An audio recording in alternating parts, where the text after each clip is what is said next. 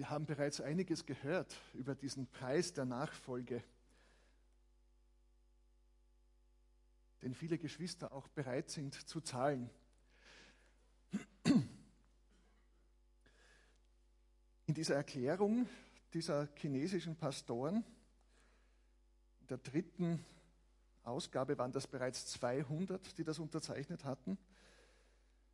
Ich kann das nicht alles vorlesen, aber da heißt es dann im letzten Punkt, und das ist geäußert öffentlich in China gegenüber diesem diktatorischen, autoritären Regime dort, Überwachungsregime. Sie treten ein für diese Trennung von Staat und Kirche und auch, dass der Staat nicht alles überwachen darf, dass der Staat nicht die Kirchen zwingen darf, sich einer religiösen, staatlichen Organisation anzuschließen, zwangsläufig. Aus diesem Grund glauben wir und müssen wir entsprechend auch allen Gläubigen in China lehren, dass alle wahren Gemeinden in China, die zu Jesus Christus gehören, zu diesem Prinzip der Trennung von Kirche und Staat stehen müssen oder an diesem Prinzip festhalten müssen und Christus als das, das, das einzige Oberhaupt der Gemeinde verkündigen müssen. Wir erklären, dass wir in äußerlichen Angelegenheiten gerne die rechtmäßige Aufsicht durch die zivile Administration oder Regierungseinrichtungen akzeptieren, wie es auch andere soziale Einrichtungen tun. Aber unter keinen Umständen werden wir unsere Gemeinden dazu bringen, sich einer religiösen Organisation anzuschließen, die von der Regierung kontrolliert wird. Oder uns registrieren bei der Religionsbehörde der staatlichen Religionsbehörde oder irgendeine Art von Anschluss an die staatlichen Behörden zu akzeptieren. Wir werden auch keinen Bann, keine ja, Verbannung oder Bestrafung annehmen, die aufgrund unseres Glaubens uns auferlegt wird. Um des Evangeliums willen sind wir vorbereitet, allen Verlust, alle Nachteile zu ertragen sogar den Verlust unserer Freiheit und unseres Lebens. For the sake of the gospel, we are prepared to bear all losses, even the loss of our freedom and our lives. Und dieser Pastor Wang Yi ist eben der erste Unterzeichner gewesen und sitzt dafür im Gefängnis.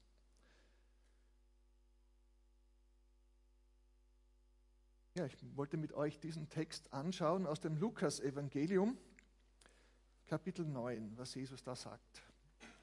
Ein herausfordernder Text. Hören wir auf das, was Jesus da den Menschen sagt. Als sie auf dem Wege waren, sprach einer zu ihm, ich will dir folgen, wohin du gehst. Und Jesus sprach zu ihm, die Füchse haben Gruben und die Vögel unter dem Himmel haben Nester, aber der Menschensohn hat nichts, wo er sein Haupt hinlege. Und er sprach zu einem anderen, folge mir nach. Er sprach aber, Herr, erlaube mir, dass ich zuvor hingehe und meinen Vater begrabe. Er aber sprach zu ihm, lass die Toten ihre Toten begraben. Du aber geh hin und verkünde das Reich Gottes. Und ein anderer sprach, Herr, ich will dir nachfolgen aber erlaube mir zuvor, dass ich Abschied nehme von denen, die in meinem Hause sind. Jesus aber sprach zu ihm, wer die Hand an den Pflug legt und sieht zurück, der ist nicht geschickt oder nicht tauglich für das Reich Gottes. Harte Verse und auch gar nicht so ganz einfach zu verstehen, weil das ja sehr verständliche und natürliche und, und, und logische Wünsche sind, die die Leute da noch äußern, bevor sie jetzt Jesus nachfolgen. Ich hoffe, ich kann ein bisschen ja, näher erklären, wie ich das verstehe oder wie Jesus das meiner Meinung nach gemeint hat, diese harten Worte. Bin überzeugt, er hat das nicht nur in die Situation hineingesprochen. Natürlich hat das in die Situation dieser Menschen hineingesprochen, aber er wollte auch, dass wir das hören, dass wir das verstehen, worum es da geht. Und er spricht da mehr tiefere, allgemeinere Prinzipien an, als dass er da nur in die Lebenssituation spezifischer Menschen hineinspricht, sondern er nimmt das zum Anlass, ganz grundlegende Wahrheiten über das Reich Gottes und über unsere Nachfolge zu äußern, damit auch wir davon lernen.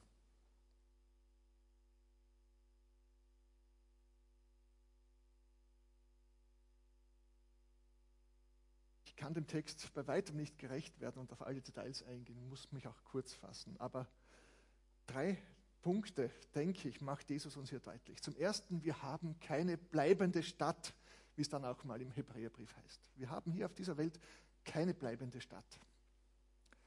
Was heißt das? Im Zusammenhang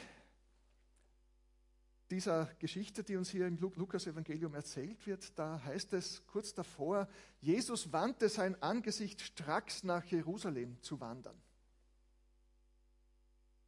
Das ist der sogenannte Reisebericht im Lukas-Evangelium. Jedes Evangelium ist ein bisschen anders aufgebaut. Und Lukas hat einen lange, langen Abschnitt, so im Mittelteil des Evangeliums, wo Jesus unterwegs ist nach Jerusalem. Er wandte sein Angesicht entschlossen geradewegs nach Jerusalem zu wandern. Das ist nicht nur geografisch gemeint, dass er da jetzt nach Süden schaut und da runter geht, sondern das ist auch gemeint, dass er ganz entschlossen und im Bewusstsein seines Auftrags und seiner Berufung nach Jerusalem geht. Er weiß, was vor ihm steht. Er hat bereits angekündigt, was vor ihm steht. Und er ist entschlossen, diesem Ruf zu folgen. Und wir wissen, was es für ihn bedeutet hat. Und auch welcher Kampf es war für ihn. Denken wir an den Garten. Wie er gerungen hat, ob dieser Kelch irgendwie an ihm vorübergehen könnte. Es war unglaublich schwer für ihn, aber er hat gewusst, er muss diesen Weg gehen. Er muss nach Jerusalem, mit Entschlossenheit nach Jerusalem gehen. Und so verlangt er jetzt in diesem Abschnitt, den wir gelesen haben, auch von seinen Jüngern, von uns, Entschlossenheit. Auch wir haben eine Berufung und einen Auftrag zu erfüllen. Gehe hin und verkündige das Reich Gottes. Trachte zuerst nach dem Reich Gottes. Diese Berufung haben wir als seine Nachfolger, wir auch. Und wir müssen auch mit Entschlossenheit dieser Berufung folgen, solange wir leben und vor allem anderen.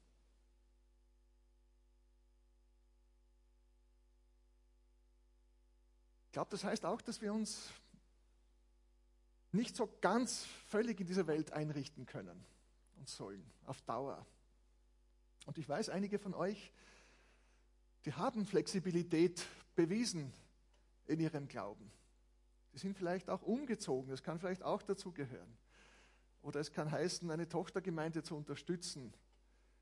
Ich glaube schon, dass auch wichtig war, jetzt die Sauters gehen jetzt nach St. Veit und war vielleicht auch nicht so einfach, aber wir brauchen Flexibilität in unserer Nachfolge. Wir können uns hier nicht so ganz für alle Zeiten einrichten. Aber es bringt eh nichts. Wir können ja eh nicht auf Dauer bleiben und immer bleiben. Aber ich möchte euch herausfordern und ich weiß nicht, was es für euch persönlich bedeutet, aber vielleicht merkst du, der Herr, der will von mir eine Veränderung. Der möchte von mir Flexibilität und es ist vielleicht schwer, das jetzt loszulassen.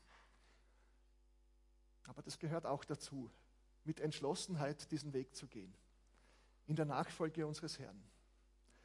Und verbauen wir uns diesen Weg nicht oder bleiben wir nicht unterwegs stehen oder machen wir nicht irgendwo eine blöde Abzweigung oder gehen wir wieder zurück. Das dürfen wir nicht. Diesen Weg müssen wir gehen mit Jesus. Bis zum Ende müssen wir hingehen. Niemals zurück. Komme ich nochmal darauf. Ja, wir haben hier keine bleibende Stadt, sondern die zukünftige suchen wir. Ich habe jetzt schon einiges gesagt zu dieser himmlischen Berufung. Wir haben mehr als eine irdische Berufung.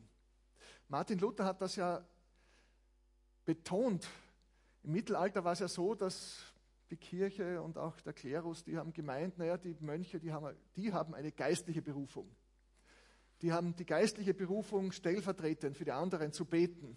Und die Herrscher haben sich die so, sozusagen gehalten, auch die, die Priester und die Mönche, und Klöster gestiftet, damit die halt fest für sie beten. Die haben das delegiert. Die haben die himmlische oder eine überirdische Berufung. Und die beten für die anderen und die erwerben einen Schatz, von dem wir dann vielleicht was kaufen können. Damit hat Luther eben auch Schluss gemacht. Nein, diesen Schatz gibt es erstens nicht und zweitens hat jeder von uns eine Berufung von Gott und auch der Beruf ist eine Berufung von Gott, ein Auftrag von Gott. Aber nicht nur das, wir haben auch eine himmlische, eine überirdische Berufung. Und die geht noch vor.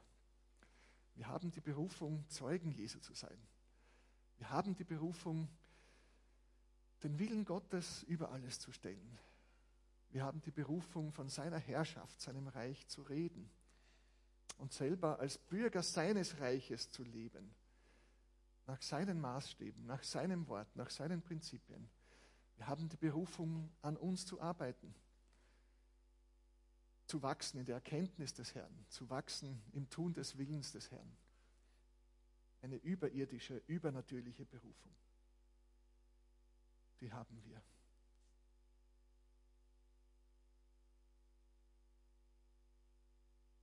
Ja, und das Letzte, wir gehen niemals zurück. Wir haben hier keine bleibende Stadt, wir können uns sowieso nicht auf alle Zeiten hier häuslich einrichten und uns es bequem machen und das passt so und brauche nicht mehr viel ändern in meinem restlichen Leben. Bitte kommt nie zu diesem Punkt oder bleibt nie an diesem Punkt. Wir haben diese überirdische, diese himmlische Berufung im Reich Gottes. Aber entscheidend ist, und das haben die Christen immer gewusst, unser Leben in der Nachfolge ist so wie dieses, dieser Gang Jesu nach Jerusalem ein Weg. Mit einem Anfang und mit einem Ziel. Und der Anfang ist nicht alles. Dass wir uns mal entschlossen haben, Jesus zu folgen, das ist großartig und das muss sein. Und der Herr, wenn uns die Augen öffnet und wir, wir uns bekehren zu ihm und wenn wir die Schuld bei ihm abgeben dürfen und sein Heiliger Geist in unser Leben kommt. Das ist wunderbar, es ist großartig. Aber der Weg in der Nachfolge beginnt dann und den müssen wir bis zum Ende gehen. Und Jesus sagt eben da zu dem dritten, wer die Hand an den Flug legt und schaut zurück, der ist nicht tauglich für das Reich Gottes. Der Weg muss bis zum Ende gegangen werden, bis zum Ziel. Nicht umdrehen und niemals zurückgehen. Niemals zurück. Ich bin entschieden zu folgen Jesus. Niemals zurück. Niemals zurück. Da möchte ich euch erzählen von einem sehr bekannten Mann. Können wir das? Ja, genau. Vielleicht ist er bekannt und vielleicht weiß auch mancher von euch, dass das das zweitmeist verbreitete Buch der Welt ist nach der Bibel. Das habe ich nachgelesen oder wird immer wieder betont dieses Buch, die Pilgerreise, The Pilgrim's Progress. C.S. Lewis hat dann anknüpfend daran ein The Pilgrim's Regress geschrieben. Ähm, jedenfalls The Pilgrim's Progress, die Pilgerreise zur seligen Ewigkeit, war das zweitmeist verbreitete Buch nach der Bibel und ist eine Allegorie. Das heißt, er hat das Leben, diesen Weg, diesen Pilgerweg des Christen von der Stadt der Verderbnis bis zum himmlischen Jerusalem hat er so als eine tatsächliche Reise, einen Weg eines, des, Christ, des Christ, Christian, Christian beschrieben. Und der macht sich auch auf, macht sich auf, auf aus dieser Stadt der, der Verderbnis, der Verlorenheit, Stadt der Zerstörung, der macht sich eben auf nach, dem, nach der himmlischen Stadt Zion und dann begegnen ihm Leute unterwegs. Und das ist dann auch bebildert worden, sehr früh, dieses Buch. Und war auch dann ein Bilderbuch für die Kinder, wer ihm da alles begegnet. Und da begegnet ihm dann der Geiz und was weiß ich, der Hass und äh, die Zwietracht und was weiß ich, wer ihm da alles begegnet unterwegs. Lauter Personen, die ihn da abbringen wollen von seinem Weg. Er kommt auch in Versuchung, wieder zurückzugehen in die Stadt der Verderbnis, der Zerstörung. Und er musste seine Frau und seine Kinder sogar zurücklassen. Und äh, im nächsten Bild sehen wir die Entschlossenheit, wie sich der Christian da aufmacht. Eben, er hat gehört von dem Evangelisten, dass, er, dass die Stadt zerstört wird, dass er sterben wird, wenn er sich nicht aufmacht aus der Stadt der Zerstörung hin zum himmlischen Jerusalem. Und er sagt das seiner Frau und seinen Kindern, aber die wollen nicht mit, sagen, der Blödsinn und die anderen sagen auch, ist alle totale Blödsinn, was du uns da erzählst. Ähm, der Spinner, so wie der Noah sicher auch ein Spinner war, dass er dann eben angefangen hat, eine Arche zu bauen. Die Christen immer wieder als Spinner betrachtet wurden. Ihr müsst umkehren, tut Buße, das Reich Gottes ist nahe. Und er weiß aber, er muss sich jetzt aufmachen. Und die Frau und die Kinder wollen ihn aufhalten und die Nachbarn wollen ihn aufhalten. Und dann heißt es im Buch, dass er sich die Ohren zuhält, dass er wegläuft, dass er sich die Ohren zuhält und, und schreit, Leben, Leben, ewiges Leben. Und äh, mehr zurückschaut, niemals zurück, nicht zurücksieht. Und das geht gut aus, das Buch. Er kommt zum himmlischen Jerusalem. Der zweite Teil des Buches handelt dann von seiner Frau, die auch den Ruf hört und sich auch aufmacht und auch sich auf den Pilgerweg macht hin zum himmlischen Jerusalem. Das brauchen wir auch, dass wir ankommen. Bleibt flexibel in eurem geistlichen Leben. Bedauert nicht, dass ihr euch aufgemacht habt auf diesen Weg. Es wird nicht immer leichter, wenn man Christ wird. Und es ist nicht immer leicht. Und vielleicht seid ihr dann auch in Versuchung und denkt, naja, manches war einfacher im Leben vorher. Aber das, was ihr gewinnt, ist viel, viel mehr als das, was ihr aufgegeben habt. Oder worauf ihr jetzt vielleicht wieder verzichten müsst, wenn ihr wieder vor einer Entscheidung steht, weiterzugehen auf dem Weg. Die himmlische Berufung liegt vor uns. Das himmlische Jerusalem, das himmlische Zion liegt vor uns. Da müssen wir ankommen. Den Weg müssen wir bis zum Ende gehen. Drehen wir uns niemals um, schauen wir nicht zurück. Seien wir solche, die ankommen bei ihrem Herrn und die er dann lobt, weil sie so wie er diesen Weg bis zum Ziel und bis zur Erfüllung der Berufung zu Ende gegangen sind. Amen.